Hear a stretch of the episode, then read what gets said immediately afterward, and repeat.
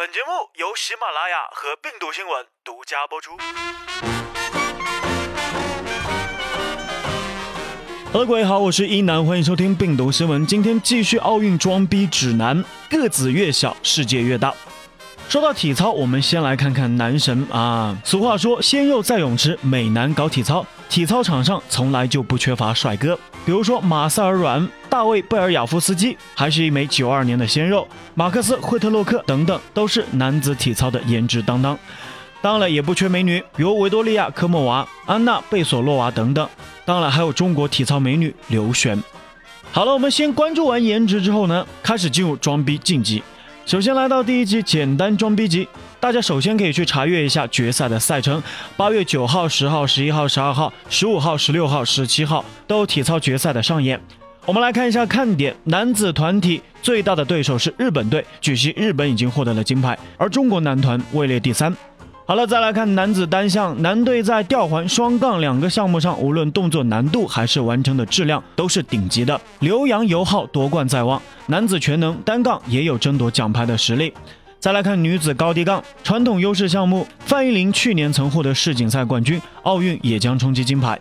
女子其他的项目和美国队存在差距，争取前三，超越伦敦奥运会的成绩。我们来看一下参赛的中国队员，有男运动员林超攀、张成龙、尤浩、邓书蒂、刘洋；女队包括王岩、张春松、毛毅、谭嘉欣、范逸林。除了张成龙之外呢，其他成员可能都不认识。确实，出征里约的队伍几乎是一个全新的中国体操队，十个人当中只有张成龙有过奥运会的经验。好了，下面我们来顺便说一下里约网红。这一次奥运会，无里体操队还意外的肩负了一个重要的使命，身兼国货神器推广大使。这个神器是什么呢？妈妈再也不用担心我的赛卡了。这个神器就是蚊帐。外国人纷纷对这款神器表示膜拜，西班牙媒体还用国家法宝来形容中国体操队的蚊帐。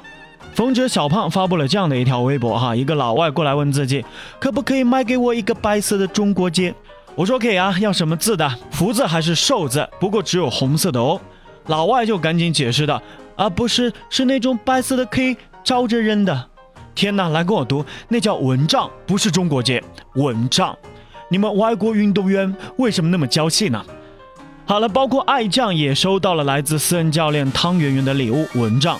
福原爱也在她的微博上晒出了自己的蚊帐照片。我的小窝，谢谢袁姐，感觉好温馨。好了，我们来继续装逼。网红界清流 Papi 酱说。他也想看男子艺术体操，可惜不行，因为根本就没有男子艺术体操。那体操有什么项目呢？体操主要分为竞技体操和艺术体操两类。我们现在说的是竞技体操。体操成套的体操动作由基本动作组成，基本动作包括支撑、水平支撑、手倒立、悬垂、翻滚、摆动工作、腾跃和静止动作。我们来关注一下男子体操的项目，包括六项。第一项是自由体操，第二项是跳马，第三项是吊环，第四项是鞍马，第五项单杠，第六项双杠。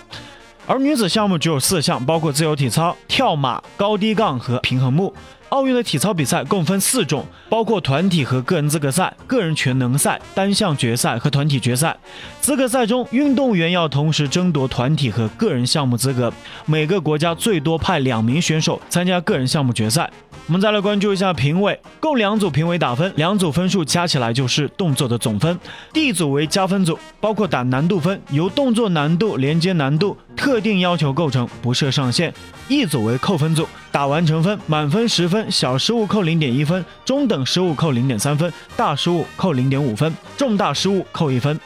那我们再来看看难度，男子动作难度分为 A、B、C、D、E、F、G 七个组，从零点一分到零点七分不等。女子动作难度从 A 到 I 组共九个组，分数从零点一到零点九不等。每完成一个动作结构组的时候，D 组裁判会加上零点五分。好了，说完了打分，我们再来看看经典动作。以下部分超高能，请托好你的下巴。体操运动中有很多的以运动员名字命名的动作，比如说托马斯全旋、李小鹏跳、程飞跳。因为运动员首次使用了这些动作，或者是难度太高，所以呢冠上了专属头衔。目前中国一共有三十七个以中国运动员命名的技术动作。我们来看一下程飞跳，又叫毽子后手翻，转体一百八十度接直体前空翻，转体五百四十度，难度六点四。那目前体操界的难度系数。最高是普蛙跳，前手翻、前团两周，难度七点零。有一些动作呢，因为简单谈不上冠名，但是有一些动作却因为太逆天，被国际体操联禁用了。我们来关注一下禁用的动作。第一个是莫式空翻，这个动作难度在于莫慧兰在下来的时候是背身抓杠，完全是靠盲摸，很容易失误，所以太难被禁用了。马艳红下腾身后复回环，团体后空翻三百六十度下也是很难被禁用了。还有选美人刘璇的刘璇单臂大回环，这个很逆天，因为危险，国际体操联不鼓励使用，把分值定在了零点二，你爱用不用。好了，最后来看一下葵圆圆的平衡木炫目。两千年的时候，如果不是伤退，那么平衡木的金牌得主可能是他，而不是刘璇，也是相当难的一个动作。好了，我们进入下一个阶段，深度装逼。看体操比赛的时候，有没有这样的感觉？肌肉很闷，身高很萌，场上很修长，场下很袖珍啊！我们看到了一张照片，是毛毅、范逸林和易建联在里约的合照。天呐，最萌最萌，身高差，这样的身高差好像连壁咚都有困难。不适合壁咚的人还有姚明。不好意思，我想歪了。是的，体操运动员一般都长得比较矮小，这是为什么呢？我们来分析一下哈。第一个是真的年纪小。零八年的时候，邓玲玲只有十六岁。体操运动员对柔韧性要求很高，他们的黄金年龄在十四到十八岁之间，而且女队员还要求皮下脂肪少，身体发育后就很难练好体操了。嗯，你懂的。